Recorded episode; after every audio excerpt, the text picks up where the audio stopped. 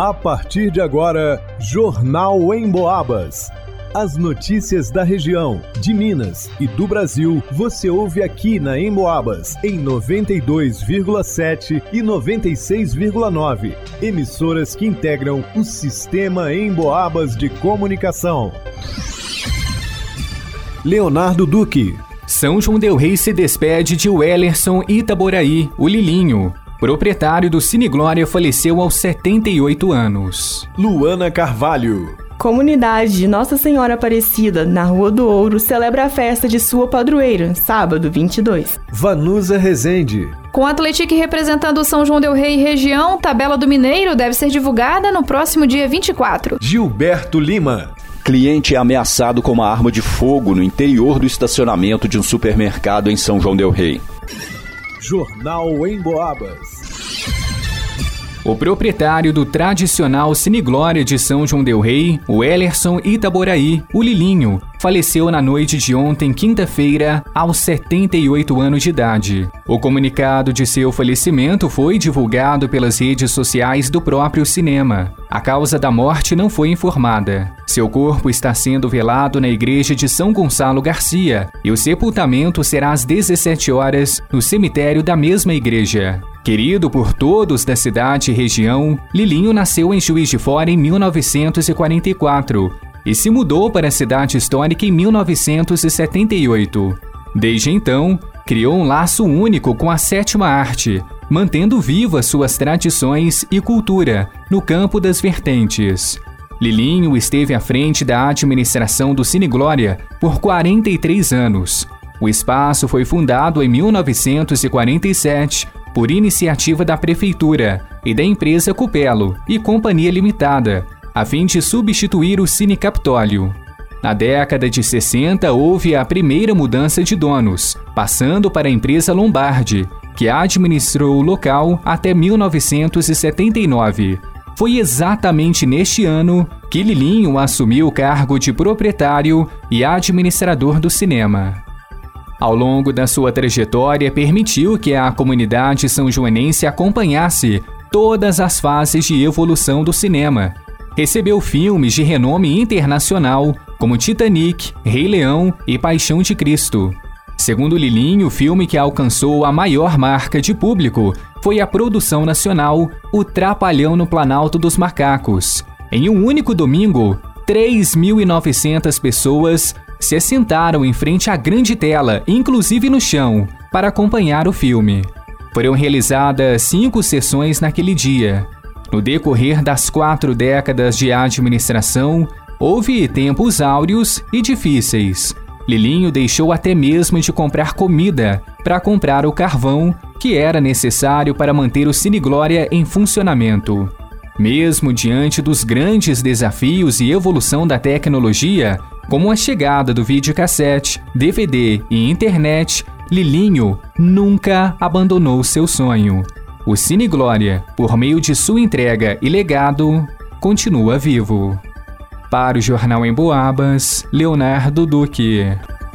No sábado 22 de outubro, a comunidade de Nossa Senhora Aparecida da Rua do Ouro, pertencente à paróquia da Catedral Basílica de Nossa Senhora do Pilar, celebra a festa de sua padroeira. As festividades contam com o apoio do Monsenhor Geraldo Magela e do Padre Marreco, responsável pela banda Meninos de Dom Bosco, que faz a parte musical da procissão. Após nove dias de encontro e oração com a participação dos grupos, movimentos, pastorais e associações da comunidade e da paróquia, os fiéis se reúnem com grande expectativa pela primeira vez sem as restrições impostas pela pandemia para celebrar e render graças à Virgem Maria. Nós aqui da comunidade estamos muito satisfeitos e alegres por podermos voltar com força total às participações desta festa aqui em nossa comunidade. Além da proximidade e reflexão dos que participaram da novena, a festa tem grande importância para a comunidade,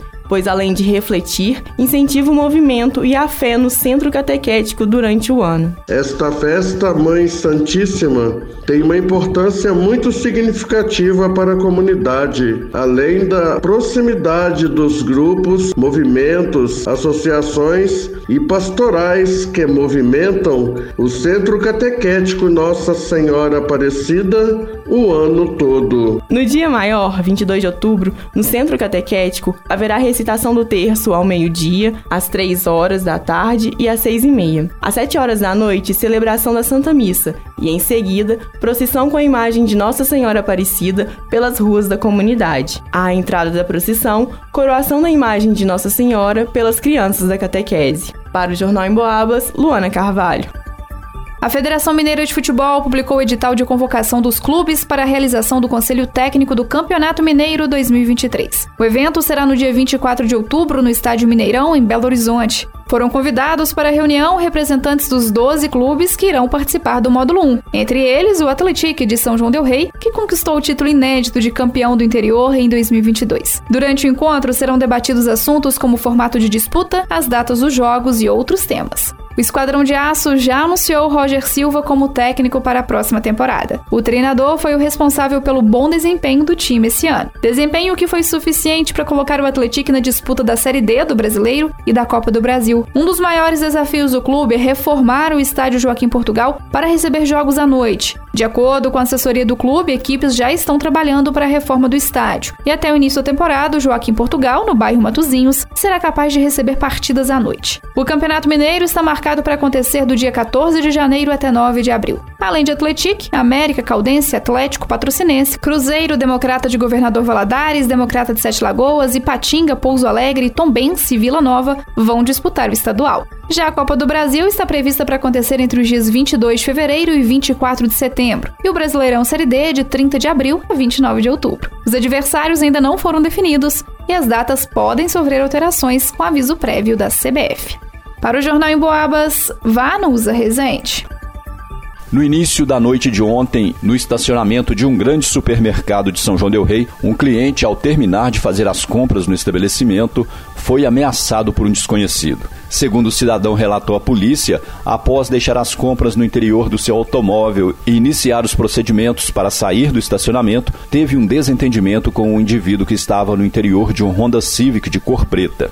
Ele disse que, em dado momento, o condutor do Honda Civic, o qual a vítima desconhece, o ameaçou de morte, perguntando se ele não tinha medo de morrer e apontou uma arma de fogo em sua direção. Em seguida, o condutor do Honda Civic arrancou com o automóvel, vindo a colidir com a porta do lado esquerdo do veículo da vítima. E em seguida, ele fugiu do local, tomando a direção da BR 265, sentido a cidade de Barbacena.